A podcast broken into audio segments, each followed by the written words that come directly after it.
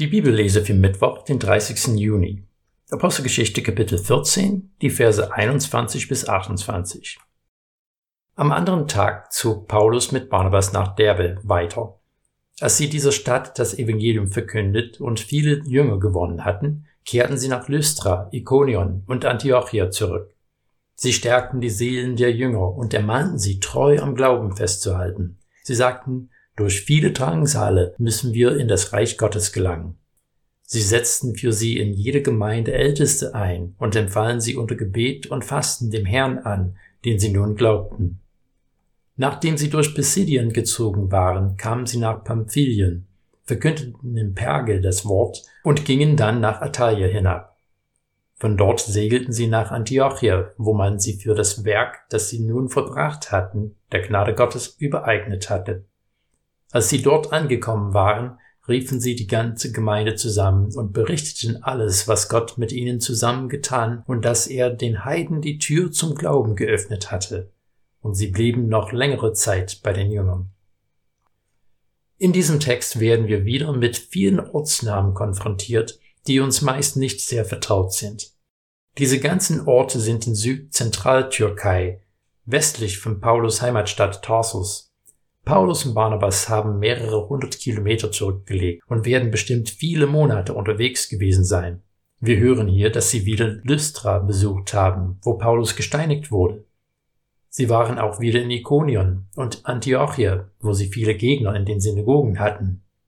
Wir wissen nicht, ob sie sich versteckt halten mussten, aber sie haben der Gefahr nicht gescheut, sondern sie haben die Gläubigen ermutigt und auch Älteste in den Gemeinden eingesetzt. Eine Gruppe kann eine Zeit lang ohne formelle Leitung auskommen, aber besonders wenn immer mehr Menschen hinzukommen, ist eine geregelte Leitungsstruktur wichtig. Die Ältesten sollen die Gemeinde zum geistlichen Wachstum anleiten. Der Begriff Älteste ist zwar grundsätzlich richtig übersetzt, aber damit ist nicht grundsätzlich die Rede von den ältesten Menschen in einer Gruppe. Die Ältesten in den Gemeinden waren meist Männer im mittleren Alter. Wir hören in diesem Text, wie sie nach Attalia an der Mittelmeerküste gegangen sind und von dort aus nach Antiochia gesegelt sind.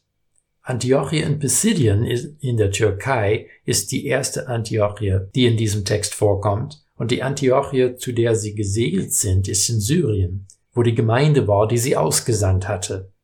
Als sie wieder in Antiochia waren, haben sie die Gemeinde zusammengerufen und wir haben den ersten Fall von einem Missionsbericht. Die christliche A cappella Gruppe Die Beinahe Sechs haben das alte Lied der Prinzen Ich wäre so gerne Millionär umgedichtet und daraus Ich wäre so gern Missionar gemacht. Das Lied findet man auf YouTube. In dem Lied reden sie davon, dass sie gern Missionare wären in einem anderen Land, aber zu Hause ist das zu schwer. Paulus und Barnabas und später Leute wie William Carey, Hudson Taylor, viele anderen mehr haben den Ruf Gottes bekommen, in ein anderes Land zu gehen und Menschen die Botschaft von Jesus zu bringen. Aber durch die Apostelgeschichte finden wir, dass weitaus die meisten Menschen dort geblieben sind, wo sie waren. Sie haben in ihrem alltäglichen Leben Zeugnis für Jesus abgelegt. Dieses Zeugnis kann meist nicht mit dem Zitieren von Bibelversen beginnen. Es muss in unserem Leben beginnen, dass wir das Gehör der Menschen verdienen. Auch wenn wir bei Paulus hören, dass viele zum Glauben gekommen sind, ist es ebenso deutlich, dass viele nicht zum Glauben gekommen sind. Wir sollen im Blick behalten, wir sind nicht dafür zuständig, dass Leute zum Glauben kommen. Das können wir nicht bewirken. Und wir sollen es nicht versuchen. Das macht der Heilige Geist. Wir sind berufen, Zeugnis abzulegen, Menschen die Liebe Christi vorzuleben und wenn möglich davon zu erzählen.